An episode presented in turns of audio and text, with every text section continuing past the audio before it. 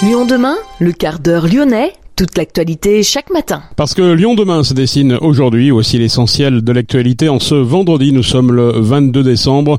Laurent Wauquiez a présenté hier les tenues qui seront testées dans au moins 5 lycées de la région à la rentrée 2024. Le pont de Couzon va être élargi grâce à la création de passerelles en encorbellement.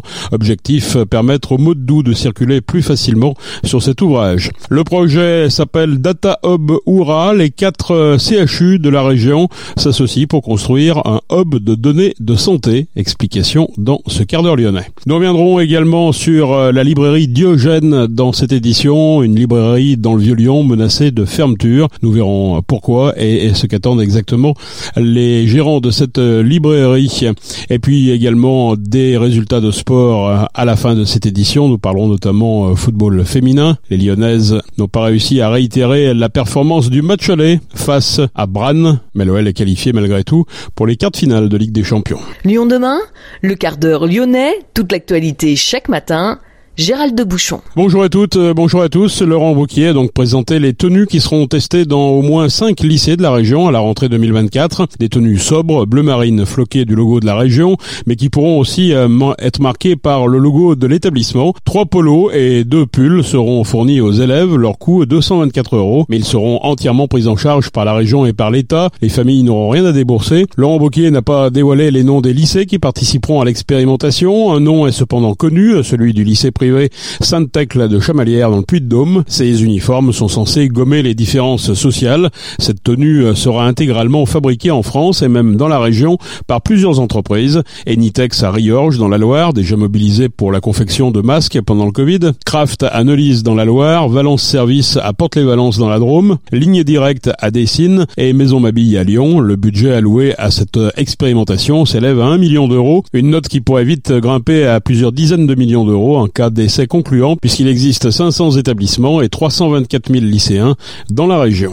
Le pont de Couzon va être élargi grâce à la création de passerelles en encorbellement. Elles permettront aux doux de circuler sur des voies qui leur sont entièrement dédiées. Le platelage du pont va être totalement changé. Par ailleurs, l'ouvrage d'art sera repeint. Actuellement, se côtoie sur à peine plus de 4,60 m de largeur des véhicules, des cyclistes, des piétons. Avec la future configuration, les modes doux ne seront plus au milieu des voitures.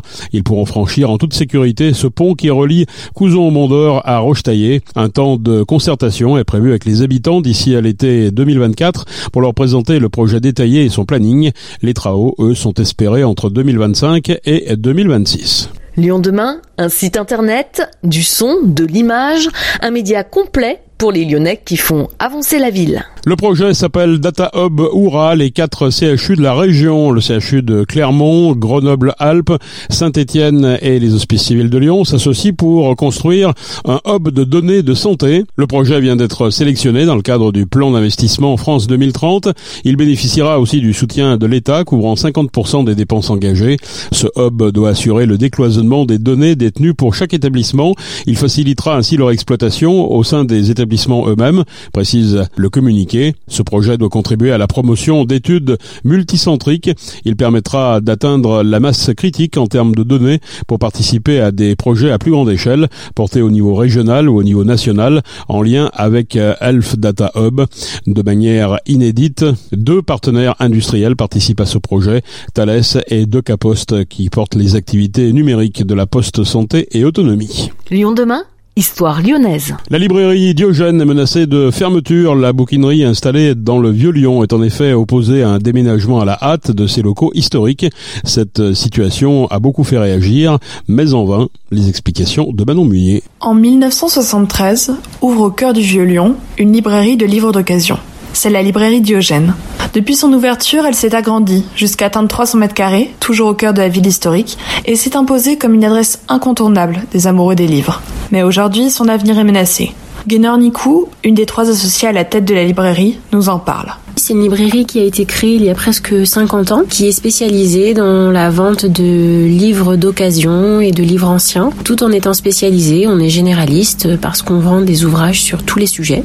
Aujourd'hui, euh, votre librairie, elle fait face à une situation compliquée euh, d'un point de vue euh, local. Oui, l'immeuble a été racheté en 2018 et les nouveaux propriétaires, le groupe Maya, ne souhaitent pas renouveler nos baux.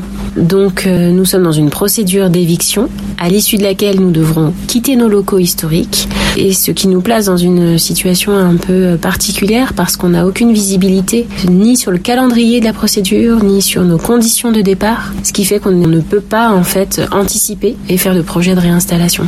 Donc l'avenir de la librairie est menacé. Pour vous, c'est une perte. Euh, ce local, il fonctionnait bien, il avait du sens avec votre activité? Bah oui, complètement. Ouais, ouais. On, on est dans un immeuble du 15e siècle, placé dans une rue piétonne du centre historique euh, de Lyon. Ça a bien évidemment une résonance avec notre activité de livres anciens, de patrimoine écrit. Je dirais que c'était un lieu idéal, au-delà du fait que ce soit nos locaux euh, depuis le début de l'aventure de la librairie. Vous allez être visiblement obligé de quitter ces locaux. C'est plutôt des questions donc de calendrier et de comment qui se posent, c'est ça? L'enjeu pour nous, effectivement, c'est de pouvoir quitter les locaux pour nous réinstaller ailleurs et non pas de fermer la librairie parce qu'on n'aura pas pu avoir la possibilité de faire un projet de réinstallation. Déplacer euh, plus de 80 000 ouvrages, ça se fait pas en trois semaines et c'est pas un projet qu'on peut faire comme ça euh, au débeauté. Donc on a besoin de temps et d'organisation, de ce, ce que ne nous permet pas la procédure d'éviction. Il y a eu euh, des, des tentatives de discussion, il y a eu du soutien autour de la librairie. Rien de tout ça n'a fonctionné véritablement? Malheureusement non. On a eu beaucoup de soutien